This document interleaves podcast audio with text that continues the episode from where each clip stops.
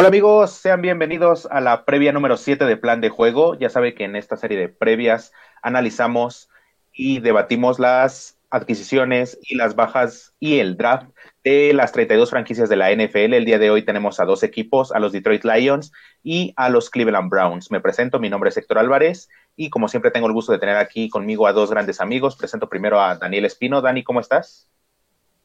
Hola, ¿qué tal, Héctor? Auditorio, aquí muy pues ansioso, ¿no? De retomar esta serie de, de, previas que por desgracia no pudimos realizar el día lunes, por ahí algunos problemas técnicos que tuvimos, ya mencionaba ayer eh, Roy justamente, y pues sí, dos, dos, equipos muy interesantes, ¿no? De los que vamos a hablar hoy. Y, aprovecho eh, para saludar justamente a nuestro otro colaborador, eh, Roger. Roy, ¿cómo estás? Muy bien, muy bien. Aquí, este, pues posiblemente hoy se arme, se, se arme la gorda con nosotros, porque hay unos sentimientos encontrados, ¿no? Pero me ha funcionado para ver cómo, cómo se armaron estos dos equipos para la siguiente temporada. Así es, y comenzamos justamente con, con un equipo que, que le da muchas esperanzas a, su, a, sus aficionados para la siguiente temporada, los Cleveland Browns, un equipo que tuvo varias bajas, sobre todo a la defensiva. Creo que, creo que su, su temporada baja se puede resumir completamente a la defensiva. A la ofensiva tuvieron pocos movimientos y acaso fueron retenciones, pero bajas de peso no tuvieron ni tampoco adquisiciones. Entonces, como dije, creo que todo se va del lado defensivo y justamente se fueron pues prácticamente medio equipo defensivo. Se fue Andrew Sendejo, se fue BJ Goodson, se fue Terrence Mitchell, Sheldon Richardson, Larry Oyonbuyi, Carl Joseph, Oliver Vernon, todos ellos titulares y también se fue Adrian Claiborne que llegaba a estar ahí en, en la rotación. Entonces, pues prácticamente a la defensiva se les fue todo el equipo, pero ahorita lo checaremos en adquisiciones. Creo que hicieron un gran trabajo llenando esos huecos. Sí, quizá la más importante sea la de Sheldon Richardson, ¿no? Si no me acuerdo de alguna otra, porque, y más que por sus números y demás, pues por el nombre, ¿no? La verdad, Sheldon Richardson era uno de esos jugadores que llamaba la atención, ¿no? Por, su, su carrera a lo largo de la, de la liga. Pero pues la verdad es que sí, como mencionas, son muchos titulares, pero hay más de qué hablar del lado de las altas, ¿no? Entonces, eh, por ahí hay nombres que ya, ya dijiste, entonces, pues para qué los repito, ¿no? Creo que, creo que es más por el tema de los nombres lo que, lo que sale que, que lo que pierden, porque en el tema de las altas, eh, perdón, profundizamos el por qué parece que son mejores, ¿no? Los, los jugadores que llegan que los que se van. Sí, efectivamente. No, no, no parece ser que, que Cleveland eh, haya bajado su nivel, incluso haya aumentado justamente por lo que dicen. O sea, es impresionante cómo Cleveland tiene medio equipo defensivo nuevo y se ven incluso mejor que la temporada pasada, ¿no? Entonces, sí es como un poco curioso ver la transformación de Cleveland porque hace dos, tres temporadas los vemos como el peor equipo, pero se nota que eh, la nueva mentalidad en Cleveland está cambiando y ya poco a poco están construyendo esta nueva franquicia y se nota ya los pequeños destellos de los Cleveland ochenteros un poco, ¿no? Esperemos que tengan mejor suerte que los Cleveland ochenteros. Pero justamente cuando llegamos a las altas, veremos que incluso hay piezas que mejoran, incluso yo diría que al doble, algunos aspectos que incluso fallaban en la temporada pasada, ¿no? Sí, justamente pasémonos con las adquisiciones de este equipo. La más sonada tal vez la de J.D. Von Clowney, por el hecho de que fue primera selección global ya en el lejano 2014. Y también trajeron a, a dos jugadores de los Rams, a Troy Hill y a John Johnson. Y recordar que los Rams la temporada pasada fueron la mejor defensiva por aire. Entonces traen estos dos jugadores de la mejor defensiva por aire de la temporada pasada. También llegó Malik Jackson, llegó Takaris McKinley y Anthony Walker. A mí me gustaría subrayar precisamente las dos de los Rams, John Johnson y Troy Hill. Troy Hill porque es un extraordinario corner en el slot, tal vez uno de los mejores de la liga. La temporada pasada creo que, si no mal recuerdo, lideró la liga en, en Pick Six, tanto en eh, retornos de fumble como de intercepciones. Y sobre todo la de John Johnson, que calladito, calladito a mí me parece uno de los mejores safeties de la liga. Tal vez su nombre no resuene tanto, tal vez no sea estelar, por lo mismo de que, pues, lo mismo su personalidad es como, pues no se da tanto a relucir, ¿no? Pero dentro, dentro del campo habla demasiado y, y sí me parece uno de los mejores safeties de la liga y creo que va a llegar a liderar la que para mí va a ser quizá la, la mejor defensiva eh, secundaria de la liga. Fíjate que pues acertaste en todos, ¿no? Para ahora sí que para no eh, repetir, yo voy a hablar de, de, Malcolm Smith y de Anthony Walker. Creo que eh, son un cuerpo de linebackers ahí interesante, con, también con la llegada de, de Ogusu Coramoa.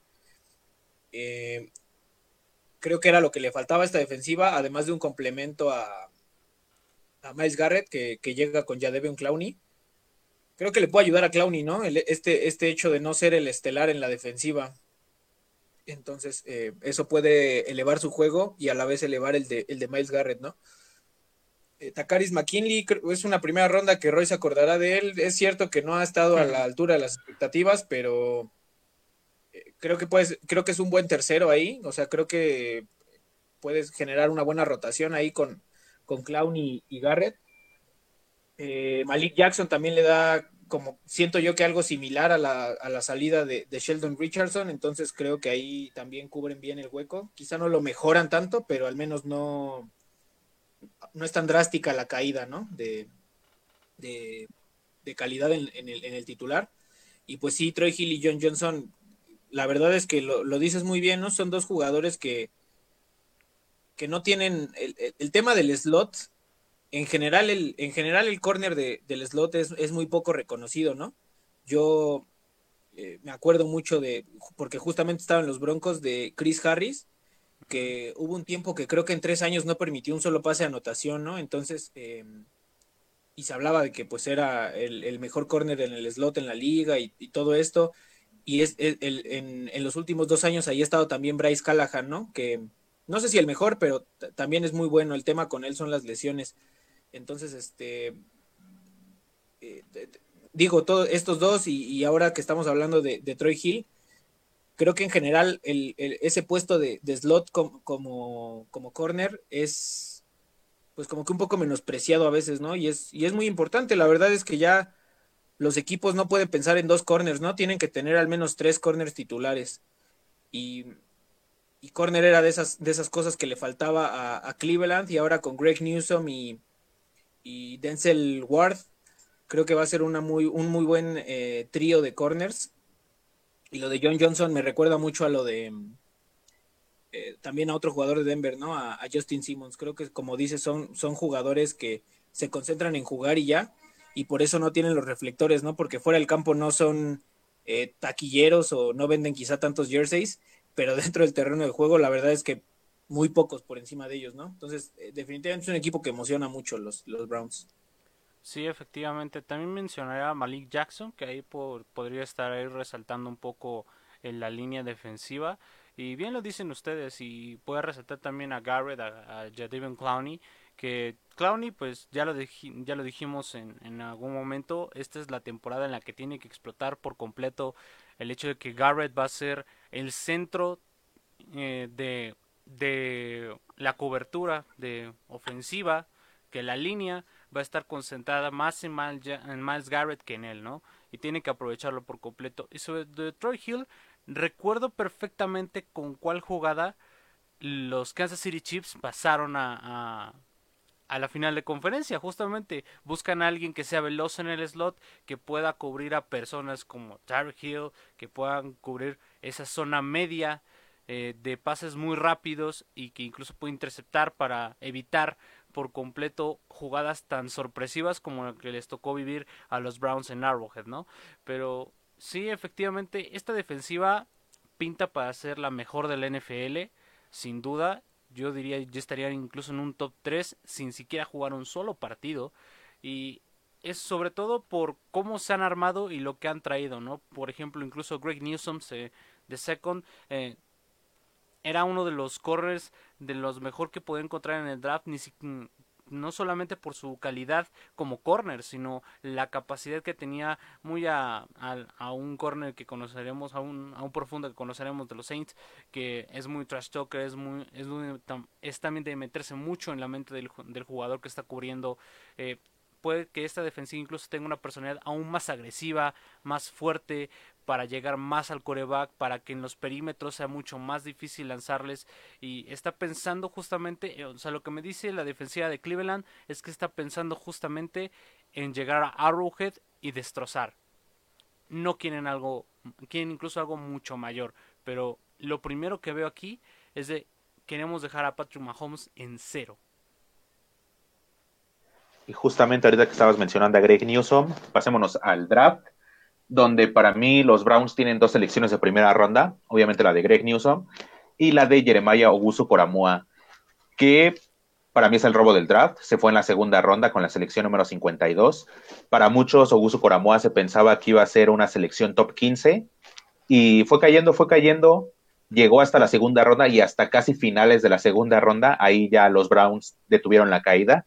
Y lo que se hablaba es que antes del draft, detectaron ahí algo, algo en su corazón, pero no es de riesgo, entonces no está, no está en riesgo su carrera, ni su potencial, ni su talento, nada.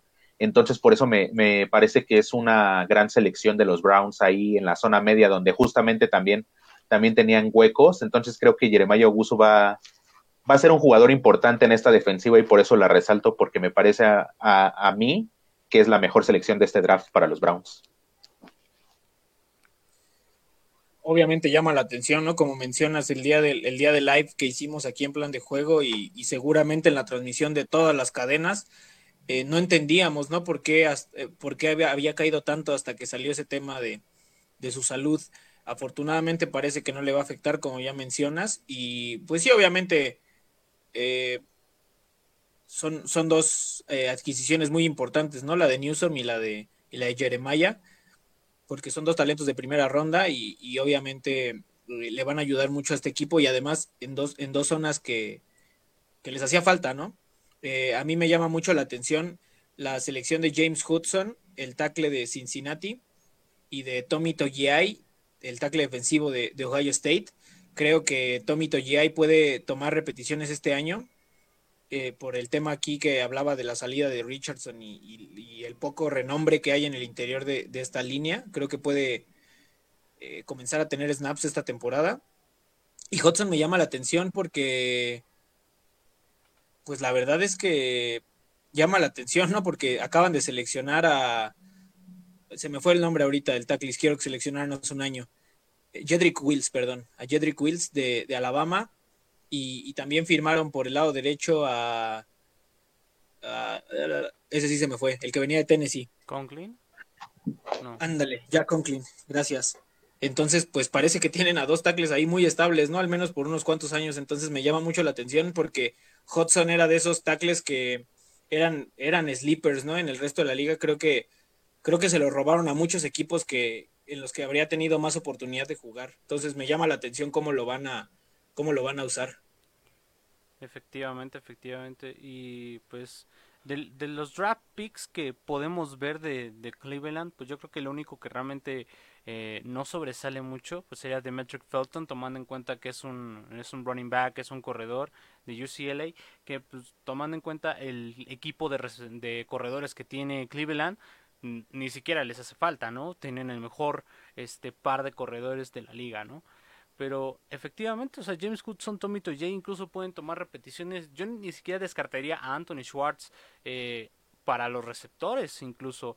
Eh, es que esta clase del draft, eh, yo diría que es una de las que son casi perfectas, de las que parece que no tienen errores, porque cubren sobre todo las carencias y se llevan el robo, ¿verdad? Bien lo decía Sector. Eh, Jeremiah Guso Cuaramoa, el, el tema del corazón a muchos nos nos saltó, pero de todas maneras hemos visto a varios jugadores, sobre todo linieros, incluso hubo uno de Pittsburgh que estuvo toda su carrera en Pittsburgh y jugó una gran carrera en Pittsburgh y de todas maneras, aún con ese problema de corazón, y siguió jugando de, de un gran nivel, ¿no? Entonces, creo que los draft eh, estos draft picks de Cleveland eh, dan una certeza no solamente de pensar, trajeron buenas piezas en agencia libre y sobre todo se llevan eh, jugadores que pueden tener snaps y que pueden incluso ayudar en, en esta temporada. Ya ni siquiera pensar en su evolución, tomando en cuenta de que los niños a lo mejor y no tengan en este año o sino hasta el siguiente más repeticiones, pero incluso pueden aportar en esta temporada y esto es y eso hace que Cleveland tenga uno de los planteles más sólidos, incluso con los novatos que llegan. Y ahora justamente pasémonos a cómo vemos a este equipo en la siguiente temporada. Y pues obviamente ya lo venimos diciendo pues con estas adquisiciones y, un poquito con las bajas, este equipo se ve que no tiene huecos. Parece ser uno de los contendientes en la conferencia americana, tal vez ahí junto con los Chiefs, con Buffalo. Eh, realmente su ofensiva es la misma de la temporada pasada, no tuvo ninguna baja, tampoco ninguna adquisición, pero, pero ese ataque terrestre es demasiado bueno con Nick Chubb, con Karim Hunt. Ya lo hemos mencionado también en, en varios lives, esa línea ofensiva es una de las mejores, si no es que es la mejor de la liga. Entonces, del lado ofensivo, en el ataque terrestre, suena que van a dominar otra vez la liga. El problema ahí viene con Baker Mayfield, que no sabemos si pues pueda subir de nivel, porque la temporada pasada sí lo subió un poquito, pero aún estaba un, escalón por debajo de, de sus compañeros en cuanto al nivel y al talento. Entonces, esa es la incógnita, ¿no? Saber si Baker Mayfield va a poder comandar esta ofensiva, porque las armas las tiene ahí, ¿no? Está Odell Beckham Jr., está Jervis Landry, está Austin Hooper. Entonces, talento sí tiene como para, para tener una ofensiva aérea potente, pero ya veremos si, si puede lograrlo, ¿no? Y en cuanto a la defensiva, pues ya lo dijimos también, grandes adquisiciones. Y creo que sí, la, la defensiva, la línea defensiva es la que parece que tiene huecos y, no en el exterior, ¿no? Porque ahí está Miles Garrett y J.D. Von Cloney. En el interior sí genera dudas, principalmente por Andrew Billings, que la temporada pasada no jugó porque decidió optar fuera por eh, el tema del COVID.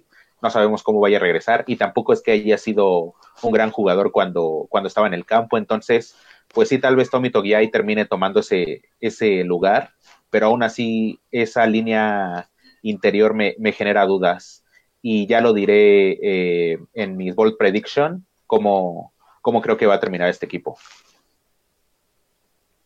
Pues échatela de una vez, a ver. Sin miedo. Ok, ok, ok. creo que este equipo va a terminar como el mejor sembrado, como número uno. Oh. Tal vez un 16-1, 15-2, pero es una Bold Prediction doble. No van a llegar a la final de la conferencia, van a salir eh, en el primer juego, es decir, en el divisional. Muy bien, muy bien. Muy buena. Eh, yo voy igual a, Cleveland. Yo veo ganándolos fácil su división. Eh, no sé si sería el sembrado uno para mí. No lo sé. O sea, tampoco he, visto otros equipos a, a profundidad. Eh, entonces sí, definitivamente creo que es uno de los equipos más completos de la liga. Tiene un, sistema de juego tanto a la ofensiva como a la defensiva que les beneficia mucho. Entonces yo la verdad creo que, que van a ser un equipo muy sólido este año. Van a llevarse su, su división y van a estar ahí en los playoffs en la pelea, ¿no? depende de cómo... Yo más bien me voy a ir del lado de las estadísticas. Mi bold prediction es que Tim Hunt y Nick Chubb van a hacer 3.000 yardas desde scrimmage. 1.500 y 1.500. Vámonos. Buena bola. Para, para Cleveland este año. Pues sí, este, pues casi todo, todos los tres estamos de acuerdo en que Cleveland es un gran equipo, es un gran plantel y no, yo no lo veo más allá de eh, yo, yo no lo veo saliendo incluso antes del divisional, perdón Héctor. Este, sí creo que está débil la parte central de la línea, pero con la capacidad que tienen los linebackers creo que serían del, de las líneas que a lo mejor en el centro están mal, pero que con, con un solo golpe de Augusto Curamó o de Smith los van, van a tumbar al corredor, incluso le pueden soltar el balón, ¿no? Entonces, Yo, yo creo que están apostando más por incluso los externos, los linebackers que están afuera de esa línea, pueden detener la carrera sin ningún problema. Entonces, yo creo que mi bold prediction será Garrett y Clowney van a juntar 35 sacks entre los dos en esta temporada.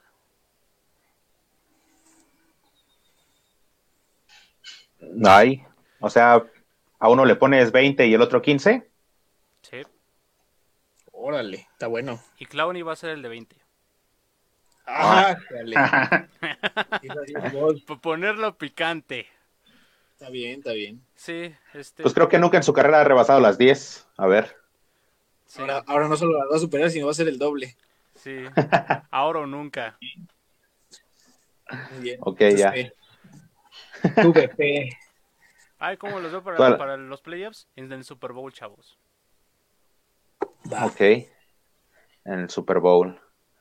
Pues ya ahí están que nuestras yo creo- prediction. Ajá.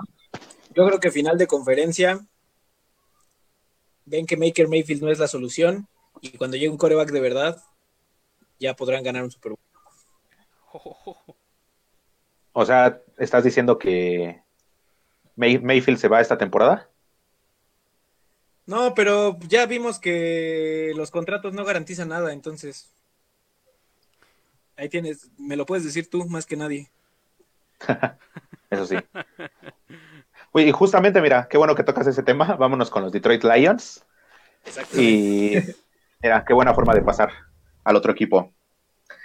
Vámonos con, con un equipo diametralmente opuesto a los Cleveland Browns, los Detroit Lions, que se piensa que pueden terminar con el pick número uno global.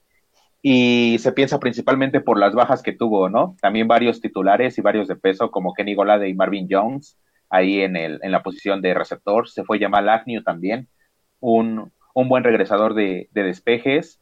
Y se fueron también jugadores defensivos como Christian Jones, Justin Coleman, Danny Shelton, sobre todo. Y también en los equipos especiales tuvieron bajas, se fue Matt Prater, pero ya lo hablaremos en las adquisiciones. Todas estas bajas, eh, de cierta forma, fueron suplidas en, en, las adquisiciones, pero pues ya lo analizaremos si, si fueron mejor o no. Fíjate que mm, sí, los nombres sobran, ¿no?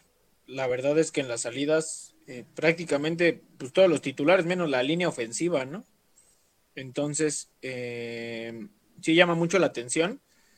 Yo creo que la que más va a pesar, no por lo que hizo en Detroit, sino por lo que creo yo que va a hacer en su nuevo equipo, es la de Jarrad Davis.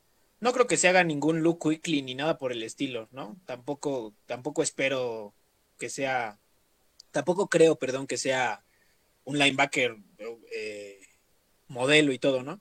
Pero en, Detroit, por el tema de el engaño más grande en la historia del NFL, que fue Matt Patricia, eh, creo que, que, no supo aprovechar, no supo desarrollar a Jared Davis y ahora con un verdadero entrenador como Robert Saleh va a sacar lo mejor de sí mismo y, y creo que va a ser un, jugador, eh, un titular constante y cumplidor en la liga y en Detroit la verdad es que fue, pasó de primera ronda a jugador de equipos especiales.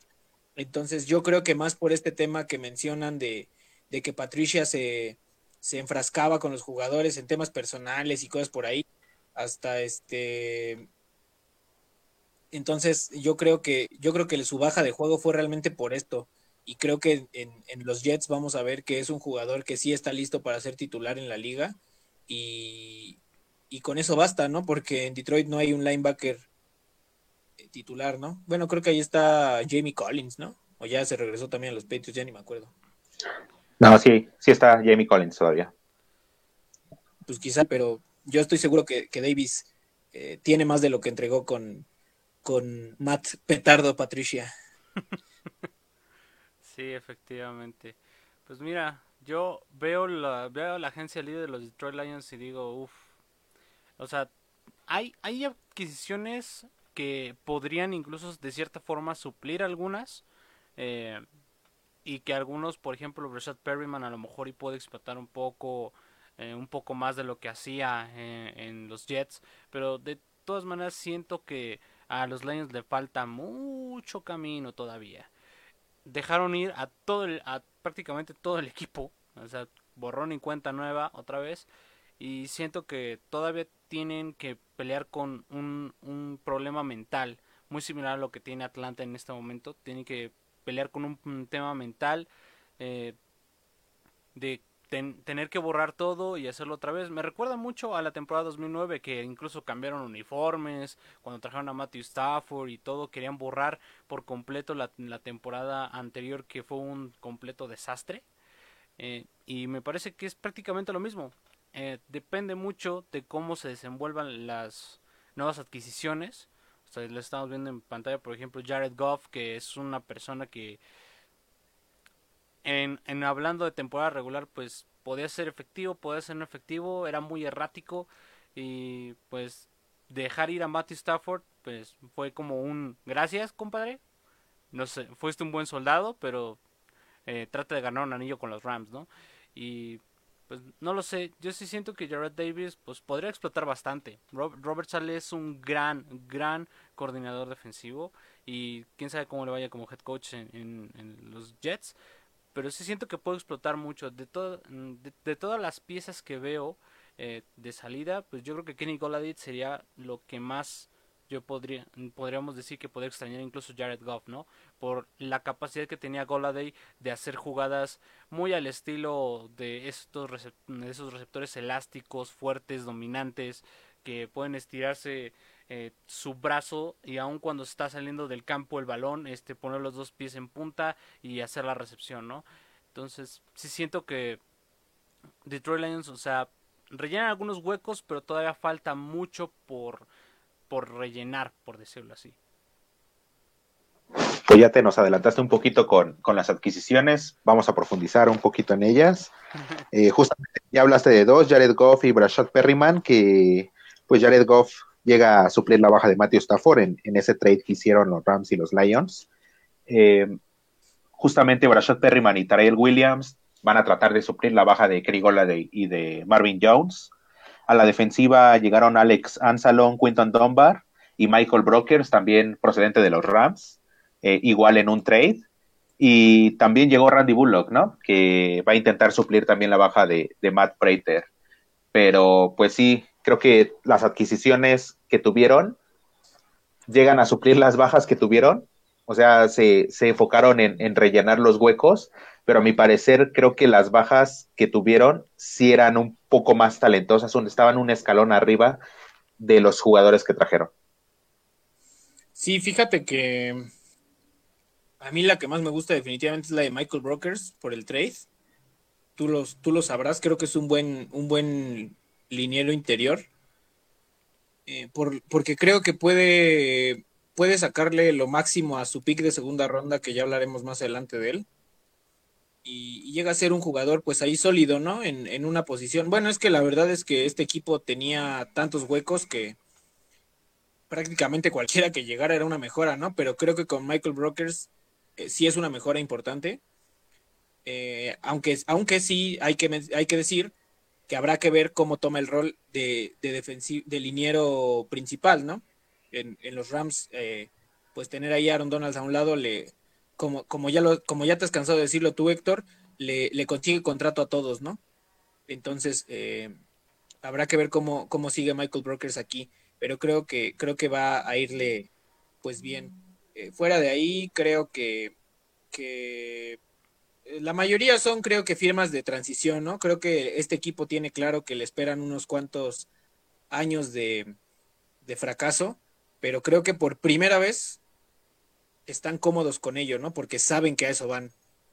Lo, que pasaba con Matthew Stafford y demás era que, pues la verdad es que querían que Stafford le sacara agua de las piedras, ¿no? Y, y, entonces era frustración y correr a un entrenador y correr a otro y así, ¿no?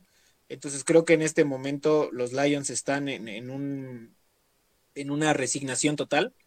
Y, y, por ahí, si en algún punto se, eh, no digo, no quiero decir que los equipos jueguen a perder, ¿no? Pero me refiero a que si por ahí está al alcance un comodín o algo así, bueno, pues pelearán, ¿no? Pero, pero, pero saben que están en una reconstrucción, saben que Jared Goff es un coreback de transición de aquí en adelante, de aquí en el, sí, de aquí en adelante en su carrera. Y, y pues lo tienen, ¿no? Lo tienen en un buen momento todavía en el que puede generar por ahí algo, pues estable unos 3, 4 años en lo que en lo que consiguen alguien más, ¿no? En lo que empiezan a armar un equipo de verdad, porque este equipo la verdad tiene huecos. Entonces, para mí las firmas realmente son de transición, no creo que nadie esté aquí en dentro de tres años. Entonces, eh, la verdad es que no, no las destaco, la verdad. Sí, efectivamente, creo incluso que los nombres más rimbombantes, por decirlo así, eh, los que más destacan, pues serían nada más por el nombre, o sea, la persona que traen más no realmente si realmente se va a quedar mucho tiempo en el equipo. Por ejemplo, Jamal Williams, un corredor que viene de los Packers, eh, que viene de disputar dos finales de conferencia, perder las dos, pero de todas maneras viene con una mentalidad más ganadora. Eh, no sé, a lo mejor Romeo Cuara, que ya lo quieren poner, este, según PFF, ya lo quieren poner en uno de los lados de la línea defensiva. Eh, pues sí, son, son firmas que realmente no te dicen mucho del, del futuro. Más que nada lo que te dicen es, pues va a ser una época difícil, aguantemos vara y cuando llegue el nuevo coreback, pues armamos todo de nuevo, ¿no? Pero sí siento que los Lions todavía están en ese bucle que es muy difícil de soltar, ¿no? Eh, veremos en el draft también agarrar alguna que otra adquisición que pueda ayudar un poco más a esta a, a, este equipo, pero siento que todavía, estamos en el círculo vicioso de los Lions de eh, parece que todos los años están en reconstrucción, ¿no? Sí, ahora pasemos justamente al, al draft, donde ya Dani había mencionado un poquito la, pues la selección de Levion Gusurique. Y pues creo que sus dos primeras selecciones son, son interesantes sobre todo la de Penny Sewell, por el hecho de que no se lo esperaban. Penny Sewell estaba pronosticado ahí en Cincinnati o en Miami, en cualquiera de esos dos se iba a ir, y terminaron los dos seleccionando receptor, y terminó cayéndoles Penny Sewell, y, y, ahí la gerencia de, de, Detroit no dudó ni un segundo en seleccionar a Penny Sewell. Creo que, pues ya lo hemos mencionado varias veces, es un prospecto generacional, es un talento increíble, va a llegar ahí a proteger a Jared Goff y pues sí, ¿no? Penny Sewell es, es, interesante, pero me gustaría subrayar más la de Amon St. Brown en la cuarta ronda de USC, que me parece que, que, va a llegar a ser el receptor número uno en este equipo. Se va, se va a terminar ganando ese puesto con, con el paso de las semanas. Más por el hecho de el talento que está ahí, ¿no? Tyrell Williams nunca se ha podido establecer, Breshad Perryman tampoco, entonces creo que Amon St. Brown va a tener, va a terminar ganándose ese puesto como receptor número uno y como, pues sí, como el arma principal de Jared Goff en, eh, como abierto. Sí, además también es un, es un jugador que mm, asemeja mucho el cuerpo de un corredor, ¿no? Y, recordemos que el coordinador ofensivo que llega aquí eh, tiene esta tendencia, ay, no sé qué me pasa hoy con los nombres, el, eh, Anthony Lynn, perdón eh, tiene esta tendencia a correr el balón, ¿no? Entonces yo también creo que va a tener muchos toques. También definitivamente, bueno, obviamente el pick favorito es Penny Sewell, pero fuera de ahí, creo que, que Amon Ra también es el mejor. A mí también me gusta mucho la selección de, de, tercera ronda, justo antes de, de, Saint Brown, de Ifatu Melifongu, el corner de, de Syracuse, eh, porque creo que pues, eh, pues, creo que también se va a hacer un puesto en el equipo.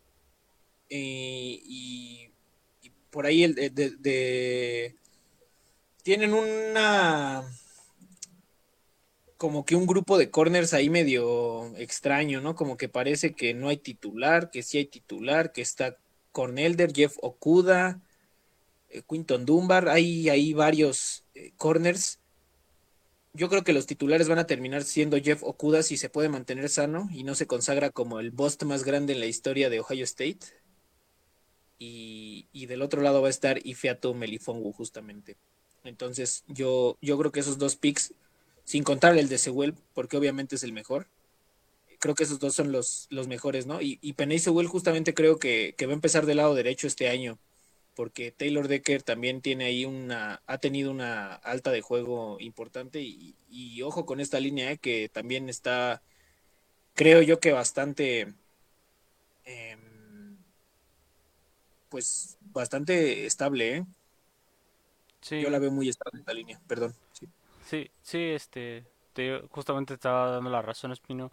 Yo creo que de lo más rescatable que tiene Detroit, pues es la línea ofensiva, un poco, es un poco más estable, más que la defensiva. Yo resaltaría a Levi Ungusurique, a Lynn McNeil, porque siento que en el interior y en el exterior incluso de esa línea defensiva va a haber muchos cambios. Siento que va a ser como un eh, una exploración de ver quién es realmente el que funciona dentro de esa línea.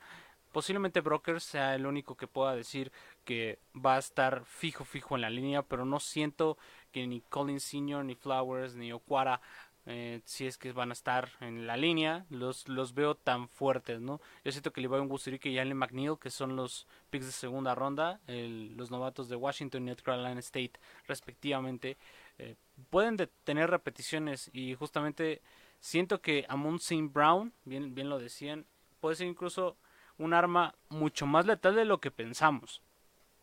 Porque de las armas ofensivas que estaban en las rondas medias, eh, intermedias del draft, era de los que más resaltaba, sobre todo por el cuerpo, lo corpulento, la velocidad y lo potente que puede llegar a ser a nivel ofensivo, ¿no? Y Detroit sí se lleva una muy buena pieza y esperemos que tenga muchas más repeticiones de las que se cree, ¿no? Eh, pero yo veo que Levi Gusrique, Ali McNeil, a lo mejor sí pueden tener más repeticiones de lo que creemos. Obviamente estamos obviando por completo a Penny Sewell porque es obviamente el mejor pick que tuvieron los Detroit Lions. Eh, por mucho, por lejos. Pero hay que hablar de más, más, talento que encontraron que puede ser bastante interesante verlos en los siguientes años y ver cómo se desenvuelven. Sí, y ahora pasemos a pues sí, analizar cómo vemos este equipo en la siguiente temporada. Ya lo dije un poquito en, la previa. Se piensa que este equipo puede llegar a ser el, el pick número uno global.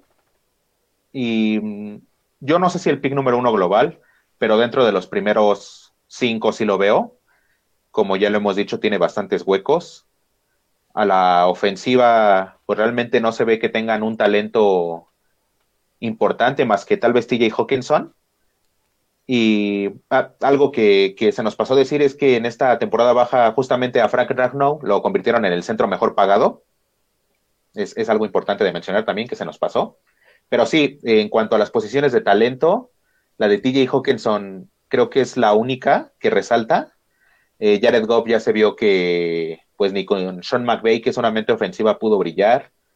Tyrell Williams, Brashad Perryman, eh, pues tampoco son grandes talentos. De Andre Swift sí me parece un, gran jugador y creo que va a recaer sobre, sobre él el peso de la ofensiva y eso va a tener que ver con mi ball prediction, pero la diré un poquito más adelante. Eh, y a la defensiva, tienen jugadores interesantes que llegaron a ser importantes en sus anteriores equipos como precisamente Michael Brokers, como Jamie Collins en su momento, Trey Flowers también, Will Harris, Jeff Okuda, como lo, mencionaban, apenas la temporada pasada fue un pick tercero global, entonces, pues se tiene, se piensa que tiene talento, ¿no? La temporada pasada no lo demostró. Esperemos que esta temporada, por el bien de los Lions, sí, lo haga. Y pues de ahí en fuera creo que tiene bastantes huecos a la defensiva el, el equipo de los Lions. Y por eso creo que este equipo va a terminar siendo un top 5 global. Va a terminar en el fondo de su división. Y tiene talento interesante con miras al futuro. Precisamente ya mencionábamos a Penny Sewell, Levion Wusurike, DeAndre Swift. Pero con ese talento, con solo ese talento no van a poder llegar a, a ser un equipo contendiente. Tienen que conseguir más armas. Y pues sí, los jugadores que trajeron son, como ya lo mencionaron, pues de transición, ¿no? Van a llegar y se van a ir. Entonces, creo que este equipo va a terminar con el pick 5 global y ya lo mencionábamos antes, ¿no? Yo sí creo que va a ser la, única temporada de Jared Goff en este equipo, al menos como coreback titular.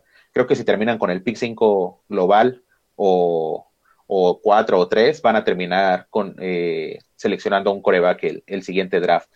Entonces creo que va a ser debut y despedida para Jared Goff en, en los Lions. Y en cuanto a mi ball prediction, justamente mencionaba a DeAndre Swift, que creo que va a recaer mucho de la, de la ofensiva en él. Creo que DeAndre Swift va a terminar como el líder en recepciones para corredores, por arriba de Christian McCaffrey. Esa es mi ball prediction. DeAndre Swift va a terminar como el líder receptor entre corredores. Muy buena, muy buena. Yo creo también que. Yo sí creo que van a sotanear en la liga igual. Eso del 5, no sé, yo los veo como en un 2 o 3. Nada más porque existe Houston, la verdad. Pero. Bueno, quién sabe. En ese top 5 definitivamente está. Pero, pero el 5 no sé, creo que ya lo veo muy, muy alto. Em, y pues sí, la verdad es que poco que agregar, ¿no? Si eres fan de los Lions, eh, pues prepárate porque es otro año difícil. Entonces, eh, pero, pero creo que yo hago hincapié en esto, yo creo que en el tema de la, de la gerencia, creo que ahora sí es un, un, paso en la dirección correcta. Me gustó este draft, me han gustado estas, estas firmas. Por eso, ¿no? Porque creo que, creo que comprometerte ahorita con alguien que tu futuro es verdad, bastante incierto, eh, pues como que no está muy bien. Eh, en el tema de la agencia libre, claro, ¿no? En el tema del draft, pues en, este tipo de reconstrucciones tiene que ser tu, tu, prioridad, ¿no? pero en la agencia libre este tipo de contratos de, un, de entre uno y tres años, así que, que, te saca las papas del fuego un rato y ya después ves qué haces, me parecen muy acertados para este tipo de, de situaciones. Entonces, en el tema de, la temporada que viene estrictamente, pues sí, la verdad es que van a estar ahí sufriendo. Eh, y de Bot Prediction, la verdad es que no se me ocurre nada, ¿eh? Porque... Pues ahora sí que pinta tan mal el panorama que mm, o sea, se me ocurría sentar a Goff en la semana 3 o algo así, pero pues la verdad es que no parece Bolt, ¿no? O sea, digo, tú la, tú la aterrizaste muy bien, con eso de, de Andre Swift, pero eh, pues no sé, a ver si se me ocurre algo ahorita, a ver mientras Roy. Pues sí, a ver, que Roy la diga y ya tú la piensas por lo mientras. Pues sí, este, igual que ustedes muchachos, yo, las, yo tengo totalmente desahuciados a los Lions. Pues miren, para, darles el gol a los Lions, les voy a decir, bueno, no top 5, para que no se escuche feo. Les voy a dar top 7, para que no se escuche feo. ¿no? Un, 7, igual como esta temporada, ¿no? Que estuvieron en el draft. Eh, lo, lo, que me sucede con los Lions es que lo decía mucho en la agencia libre, ¿no? Es un ciclo que yo veo vicioso, porque esta historia de sacar un poco las papas al fuego y ya después traer a alguien bueno pues yo ya lo he visto muchas veces en esta franquicia. Todo el año de los 2000 lo hicieron así. Y en los 2010 tampoco es que fuera diferente. Ahora, pues siento que los Lions sí hay como una especie de cambio de gerencia, pero no de cierta forma el head coach no me da buena espina, ¿no? Siento que Dan Campbell tiene una mentalidad un poquillo anticuada un poco de lo que se está usando ahorita en la NFL. Necesitas a alguien más creativo y la forma en la que se expresa, la forma en la que visualiza el juego es mucho de la vieja escuela, ¿no? Siento que Dan Campbell no a lo mejor no va a ser este el head coach que los lleva a las victorias y los lleva postemporada y les haga ser una de las grandes franquicias de la NFL, ¿no? Los Lions mm, igual un top 5, los veo igual, top 7, les doy el gol y como bold prediction sientan o a Williams o a Perryman y Amon Racing Brown, primera temporada como rookie, 1500 yardas. Yo, yo creo que, yo a diferencia de Roy, sí creo en Dan Campbell. Igual quizá es muy prematuro para saber si los va a llevar a un Super Bowl o algo así, pero al igual que los jugadores, y por eso yo hablo de la gerencia y no del cocheo, creo que es este coach de transición con el que van a cambiar la mentalidad, con el que es un eh, regaño para los jugadores que, vayan a llegar o una mentalidad fuerte para los jugadores que llegan. Y, el tiempo dirá si vale la pena darle el equipo eh, más tiempo, ¿no?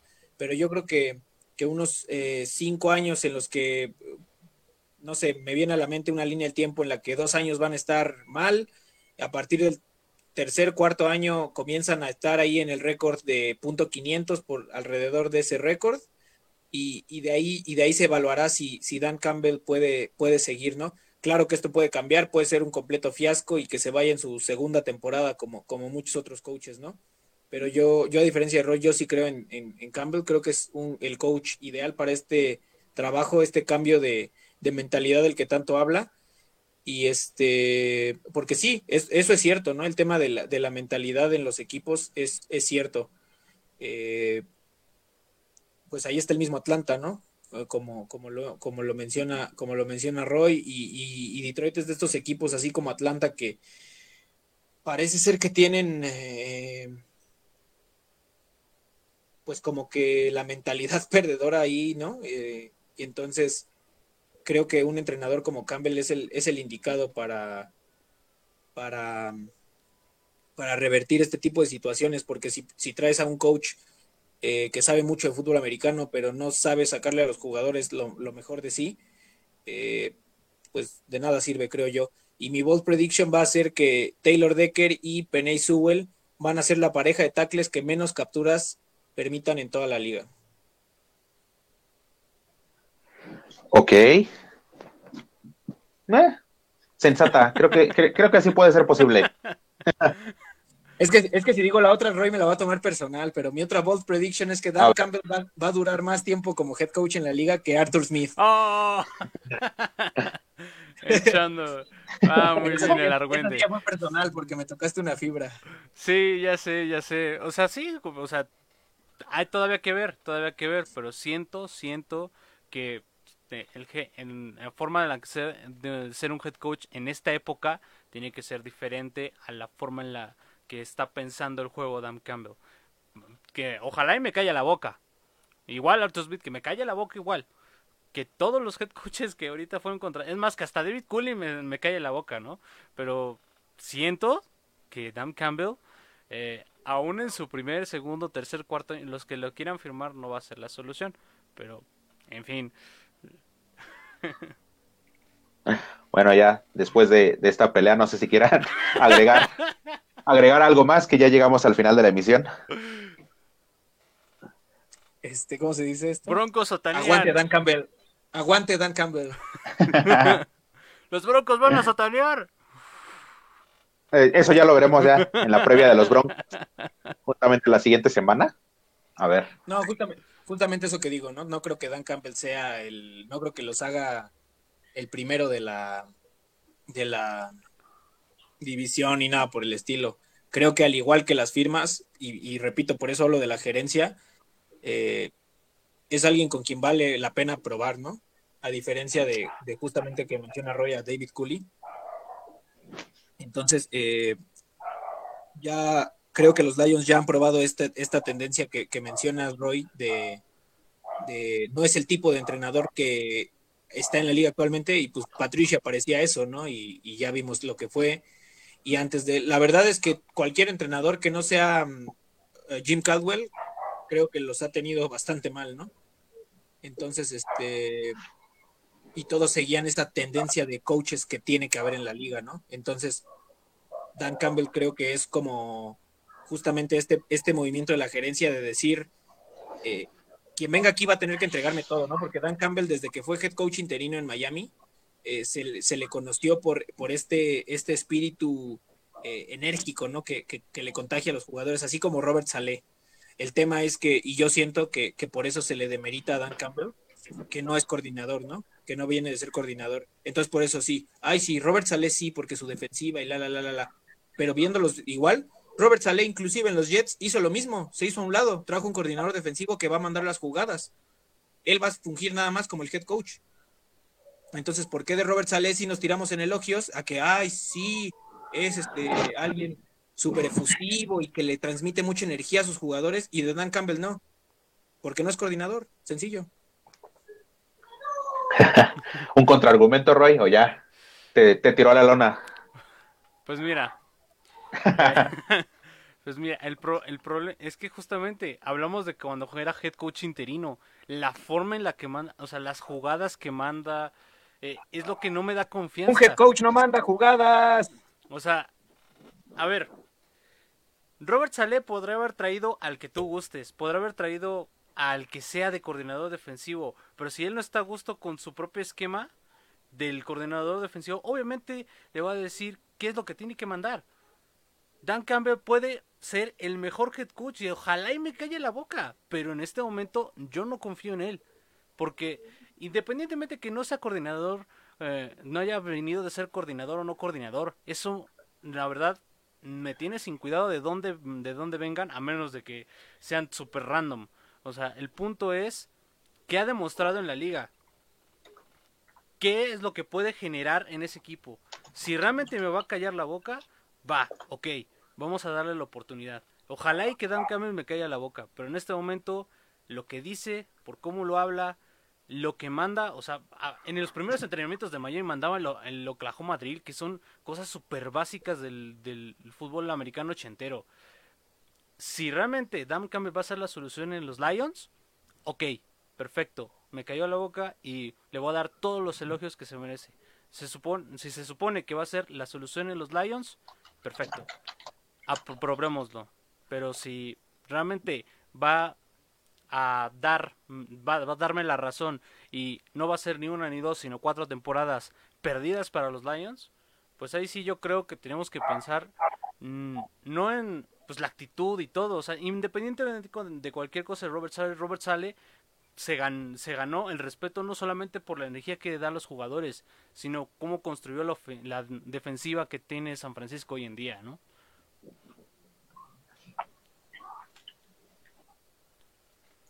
Dale, ya. Héctor. ya, ya, ya, mejor, ya mejor, yo, ya, con esto. E, está bueno su debate. ¿Cómo, cómo? Que está bueno su debate, yo, yo no tengo nada que aportar, la verdad. creo que Dan está, Campbell está viéndolo como aficionado a tenista, no está viendo las bolitas pasar.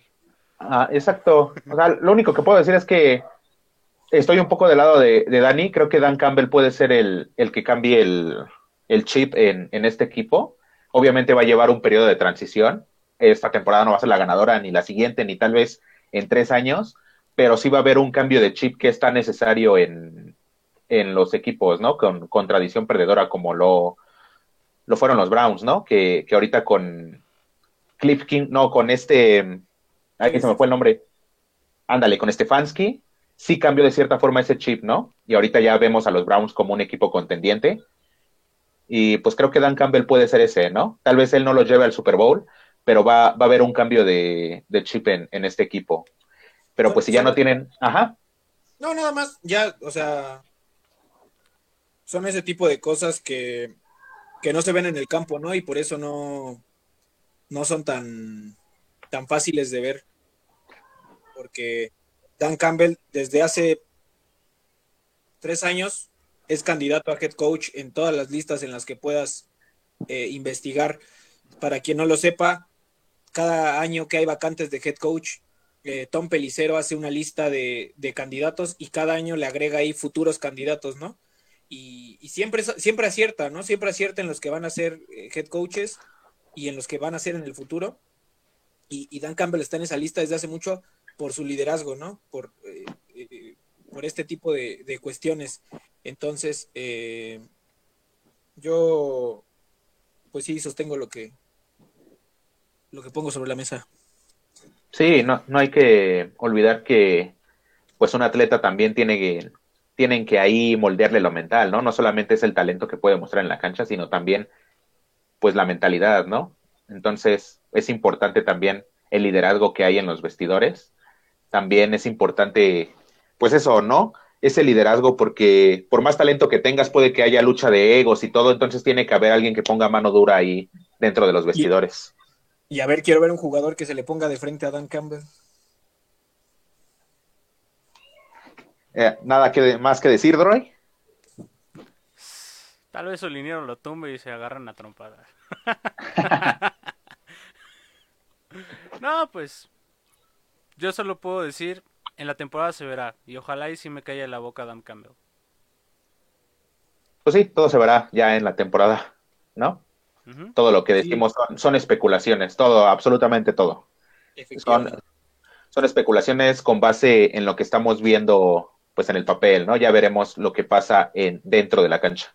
Pero ahora sí. Yo ya nada más voy, yo ya nada más voy a cerrar con, con una, con una línea para, para mi querido Roy. Vámonos, a ver. Miguel Herrera.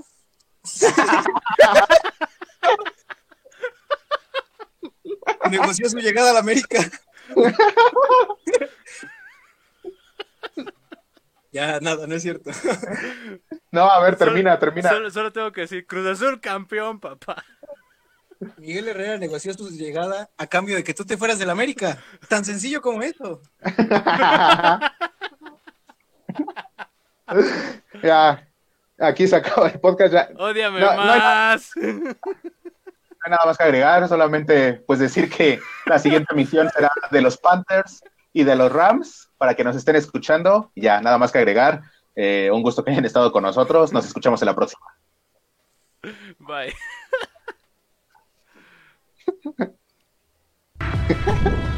Yeah.